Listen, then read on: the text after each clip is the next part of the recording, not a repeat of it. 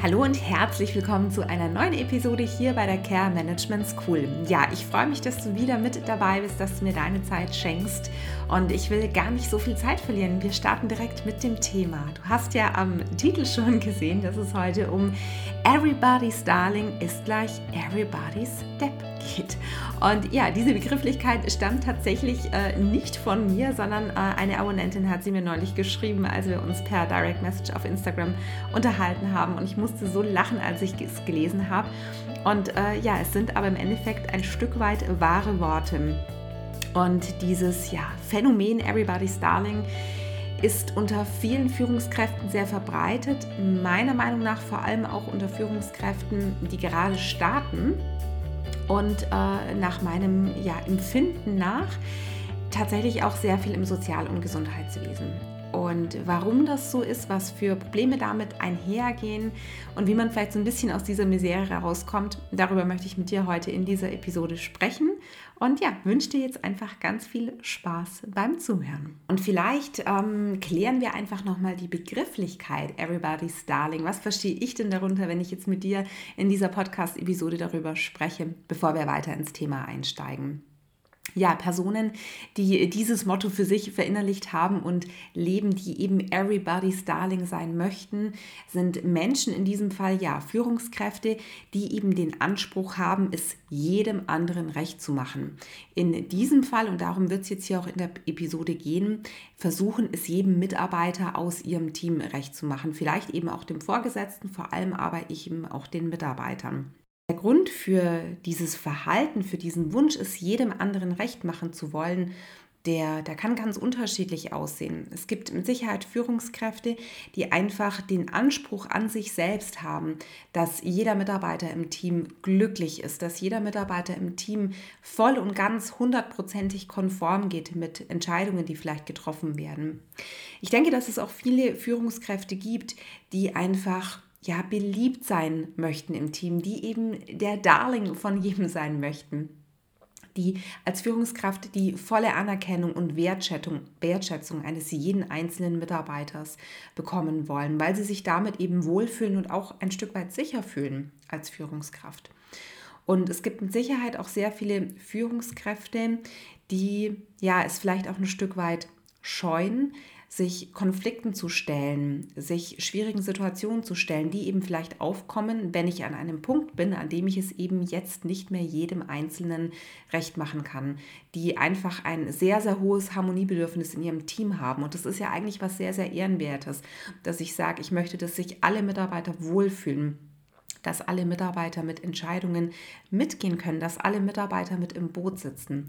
Aber die Realität zeigt eben, dass das nicht so einfach ist und vor allem, dass es auch wirklich nicht immer sinnvoll ist. Ja, das eine Problem ist, dass eben viele Führungskräfte sagen, ich möchte es meinem Team recht machen. Ich möchte, dass mein Team mit der Entscheidung mitgehen kann, dass sie sich dabei wohlfühlen. Und da kommen wir schon zum ersten Problem, denn die Frage ist, wer ist denn überhaupt dein Team oder was ist denn die Meinung deines Teams? Wenn du zum Beispiel als Stationsleitung in einer Klinik arbeitest, hast du vielleicht 20 Mitarbeiter, die äh, zu deinem Team gehören, die bei dir auf der Station arbeiten. Und ich glaube kaum, dass bei jeder Entscheidung, die getroffen werden, bei jedem Projekt, das angegangen wird, aber wir bleiben hier heute in der Episode einfach mal bei dem Thema Entscheidung treffen, dass ähm, dein Team da mit einer einzigen Stimme zu dir spricht, dass dein Team eine klare Meinung vertritt. Du hast bei diesen 20 Mitarbeitern vielleicht 14 verschiedene Meinungen. Und diese Meinungen können teilweise komplett gegensätzlich sein. Das heißt, wenn du an Tag 1 eine Entscheidung triffst, die ähm, ja der Meinung der Gruppe A entspricht und an Tag 2 versuchst du dann die Entscheidung zu treffen, die ähm, Gruppe B befürworten würde, dann machst du vielleicht komplett das Gegenteil, widerrufst sogar das Ganze vom Vortag und im Endeffekt kommt ihr gar nicht voran, sondern du läufst ja zickzack, drehst dich im Kreis. Die zweite Problematik, die wir hier haben, ist, dass die Entscheidung, die vielleicht das Team gut finden würde oder die Wünsche, die das Team an dich hat, ähm, vielleicht zwar aktuell für diese Situation sich gut anfühlen würden, aber dass diese Entscheidung vielleicht langfristig gar nicht die sinnvollste, die beste ist für dich als Führungskraft, für das Team, aber auch für das Unternehmen. Und du hast als Führungskraft natürlich immer auch die Aufgabe, die Zielstellungen und die Wünsche, die Bedürfnisse des Unternehmens zu vertreten. Und wenn ich von Unternehmen spreche, dann meine ich damit äh, gar nicht jetzt die, die Klinik oder die äh, GmbH, für die du arbeitest, sondern dann spreche ich wirklich auch von den Personen, die uns anvertraut sind, für die wir überhaupt ja, unsere Arbeit im Alltag leisten. Also das heißt Patienten, Tagespflegegäste, Klienten oder eben auch Bewohner einer Altenpflegeeinrichtung. Und das ist ja im Endeffekt auch unser Job als Führungskraft, so zu handeln, damit wir eine optimale ich setze es jetzt in Anführungsstrichen, Dienstleistung erbringen können, dass wir gute Pflege erbringen können, dass wir eine gute medizinische Versorgung als Pflegekräfte mit unserem Team erbringen können. In der Regel ist es so, dass deine Mitarbeiter auch gar nicht in der Lage sind, eine solche Entscheidung wirklich zu beurteilen. Sie haben ihre Perspektive aus dem Team heraus oder eben auch die ganz eigene und persönliche Perspektive. Es kann auch sein, dass du bei diesen 20 Mitarbeitern für eine bestimmte Entscheidung eben 20 ganz unterschiedliche Meinungen haben wirst. Die Mitarbeiter haben auch nicht das Fachwissen, das du als Führungskraft hast. Sie sind vielleicht nicht vertraut mit ähm, ja, gesetzlichen Bedingungen, die an dieser Stelle vielleicht greifen, die beachtet werden müssen. Sie kennen vielleicht die strategischen Pläne des Unternehmens nicht, dürfen sie vielleicht auch gar nicht kennen. Und am Ende des Tages müssen wir auch ganz klar sagen, dass diese Mitarbeiter all das nicht wissen und können müssen. Denn genau dafür gibt es eben dich als Leader, als Führungskraft. Ja, und wenn du jetzt aber in der Position bist oder in der Situation, dass du gerade startest als Führungskraft und du wirst dich eben für diesen äh, Weg Everybody's Darling entscheiden, dann wirst du von deinem Team wahrscheinlich unglaublich oder wahrscheinlich sogar durchweg ähm, Zuspruch dafür bekommen. Das Team fühlt sich wahrgenommen, das Team fühlt sich wertgeschätzt, das Team hat das Gefühl, dass du jetzt wirklich auch eine Führungskraft bist, die die Interessen des Teams voll und ganz wahrnimmt und da auch wirklich in die Umsetzung geht, wie eine Art ähm, ja, Klassensprecher, möchte ich es jetzt mal bezeichnen. Und ähm, ja, das Feedback wird positiv sein und im ersten Moment wird sich das alles unglaublich richtig und gut für dich anfühlen. Dein Team wird dich also wahrscheinlich durchgehend oder zumindest größtenteils in deinem Handeln bestärken, denn es ist ja im ersten Moment absolut zum Vorteil des Teams. Sie werden dich vielleicht wie eine Art Klassensprecher wahrnehmen, der eben durchweg die Interessen der einzelnen Mitarbeiter nach oben hin oder vielleicht auch innerhalb des Teams vertritt. Und letztendlich wird auch die Erwartung an dich als Führungskraft damit eine andere werden. Naja, also ich habe der Ina doch gesagt, dass ich da nicht arbeiten kann, dass ich da frei brauche. Ich habe der Ina doch gesagt, dass wir das äh, nicht möchten mit der Inkontinenzbestellung. Die Materialbestellung, ähm, die soll bitte zweimal die Woche laufen. Habe ich doch an sie weitergegeben, also muss das doch auch laufen. Damit musst du rechnen.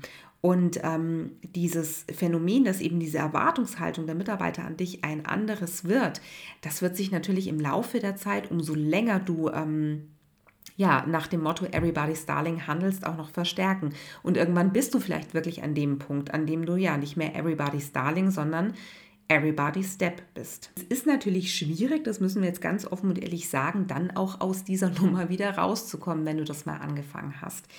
Ich beobachte dieses Verhalten relativ häufig bei ja, Führungskräften, die vielleicht noch ganz am Anfang stehen, aber eben auch bei Führungskräften, die aus dem Team kommen, die sich vielleicht innerlich sagen, naja, ich war selber im Team, ich kenne die Perspektive des Teams, ich weiß, wie schwierig das manchmal ist, wenn Entscheidungen getroffen werden und man hat das Gefühl, ähm, ja, die Stimme des Teams, der Belegschaft wurde überhaupt nicht gehört und ich mache das jetzt anders. Und dann, ja, schlitterst du eben in dieses Phänomen Everybody's Darling, beziehungsweise ja, dann vielleicht irgendwann Everybody's Step hinein.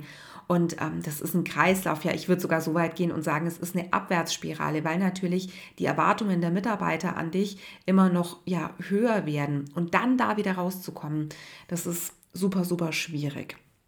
Und ja, ich habe jetzt ein äh, paar kurze Tipps für dich, die ich dir damit an die Hand geben kann, gerade eben wenn du auch als Führungskraft noch ganz am Anfang stehst und startest.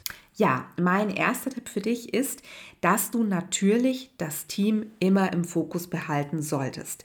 Der Slogan der Care Management School ist nicht umsonst Best Leading for Best Team. Das Team spielt wirklich bei dem Thema Führung eine ganz, ganz zentrale Rolle.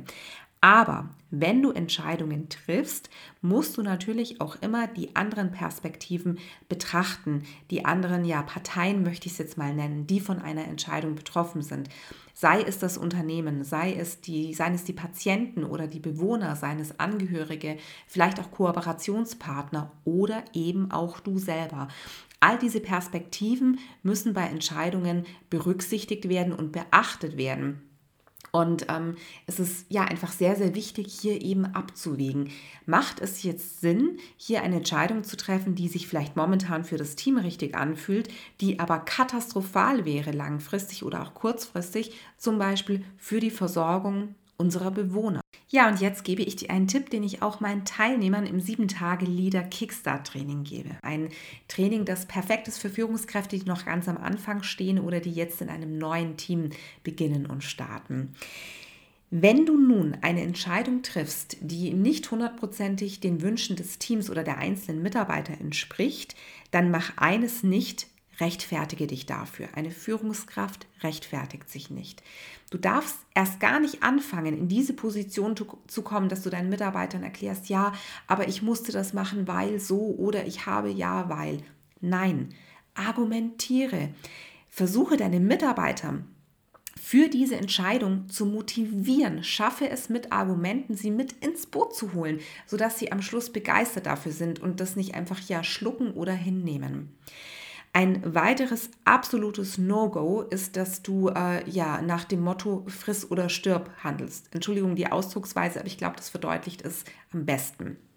Gerade Führungskräfte, die sehr, sehr lange versucht haben, es allen recht zu machen und irgendwann ja, einfach nicht mehr können, an einem Punkt sind, wo sie sagen, so, und jetzt reicht's mir, ich kann es nicht allen recht machen, die gehen dann oft eben sehr diesen Weg, diesen ja sehr rigorosen Weg, dass sie einfach Entscheidungen äh, ja dem Team hinknallen und sagen, so Leute, so ist es und ich rechtfertige mich auch nicht. Das musst du nicht, aber du musst deine Mitarbeiter sehr wohl mitnehmen und du kannst ihnen auch aufzeigen, wie es denn zu einer solchen Entscheidung gekommen ist. Also, Nochmal, rechtfertige dich nicht für Entscheidungen, sondern argumentiere und motiviere dein Team, dass sie ja diese Entscheidung begrüßen, dass sie gemeinsam mit dir diesen Weg gehen, nicht weil sie es müssen, sondern weil sie es wollen. Außerdem finde ich, dass es ganz, ganz wichtig ist, auch diese Unstimmigkeiten im Team oder diese Unstimmigkeit in Bezug auf eine Entscheidung auch aushalten zu können. Ich weiß, dass das jetzt leichter gesagt wie getan ist. Das ist ein Prozess. Auch mir ist das am Anfang sehr, sehr schwer gefallen, wenn Mitarbeiter nicht immer damit einverstanden waren wie ich gehandelt habe. Und natürlich gibt es Entscheidungen, bei denen du zwar vielleicht sehr, sehr gute Argumente hast, aber es wird einzelne Mitarbeiter geben, ja, die sich eben trotzdem nicht ins Boot holen lassen, sondern halt zwangsläufig mitmachen oder es eben vielleicht jetzt einfach akzeptieren, dass nicht jeder Wunschdienst, den sie sich gewünscht hatten, möglich war. Und das aushalten zu können, das ist wirklich eine Kunst. Das ist etwas, was du als Führungskraft aber tatsächlich auch lernen musst. Ich erinnere mich noch an äh, die Aussage, du wirst diesen Spruch vielleicht auch kennen, meiner Einrichtungsleitung in dem Haus, in dem ich Wohnbereichsleitung war. Die habe ich sehr geschätzt. Die hat wirklich für mich ja so eine Art Vorbildfunktion eingenommen.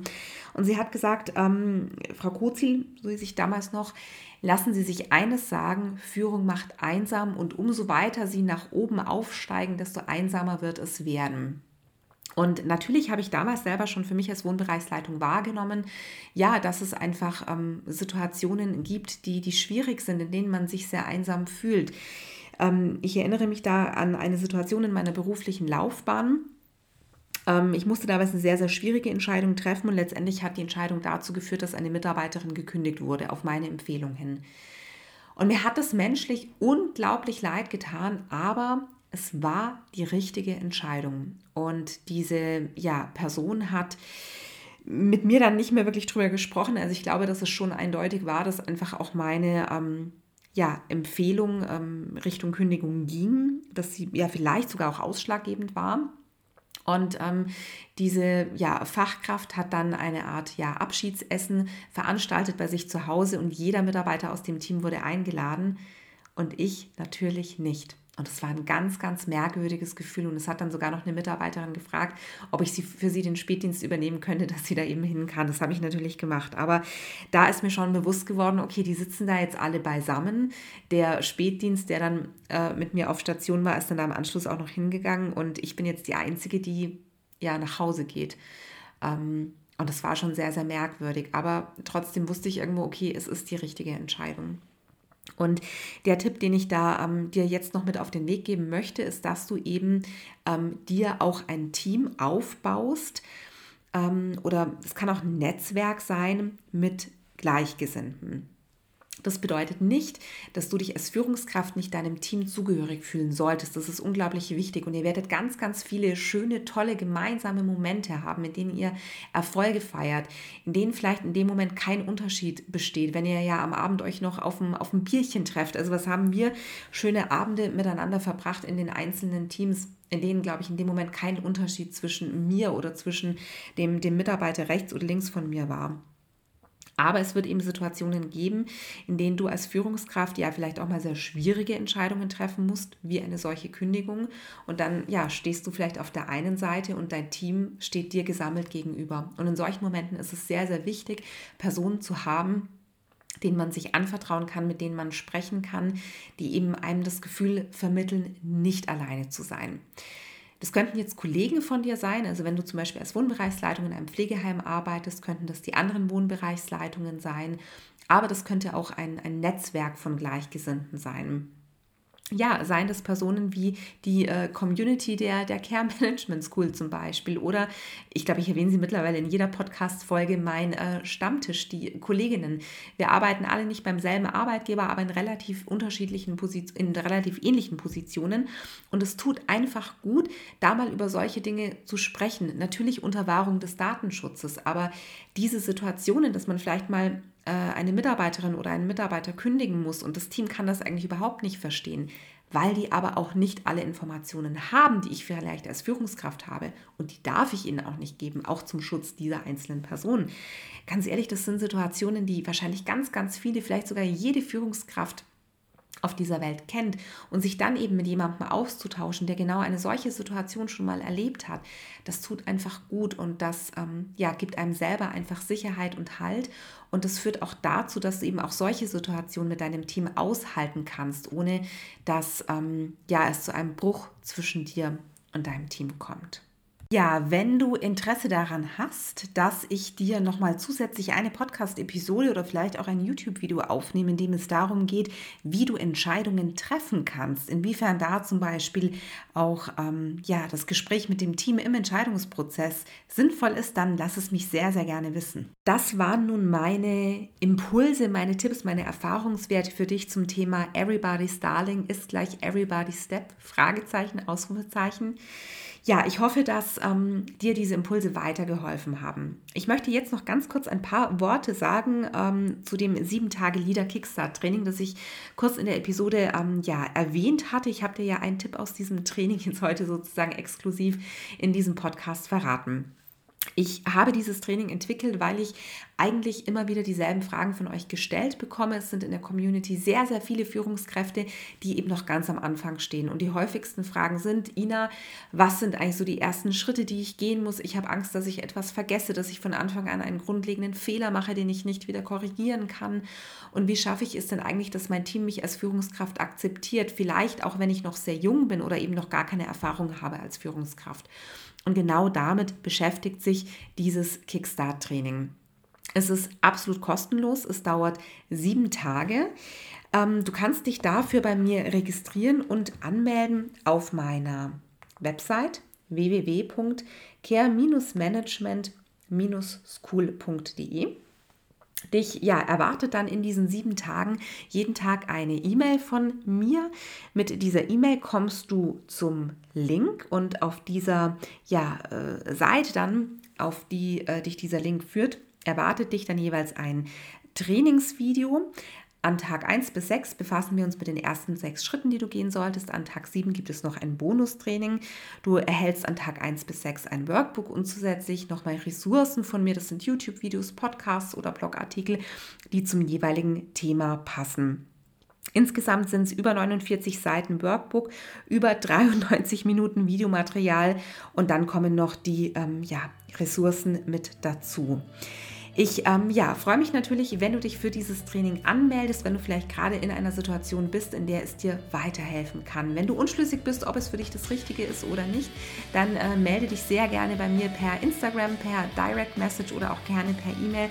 Da können wir da gern ja, einfach ins Gespräch gehen. Aber wie gesagt, es ist kostenlos, also schau es dir gerne an, wenn du das Gefühl hast, das wären jetzt genau die Impulse, die dir aktuell in deiner Situation weiterhelfen würden.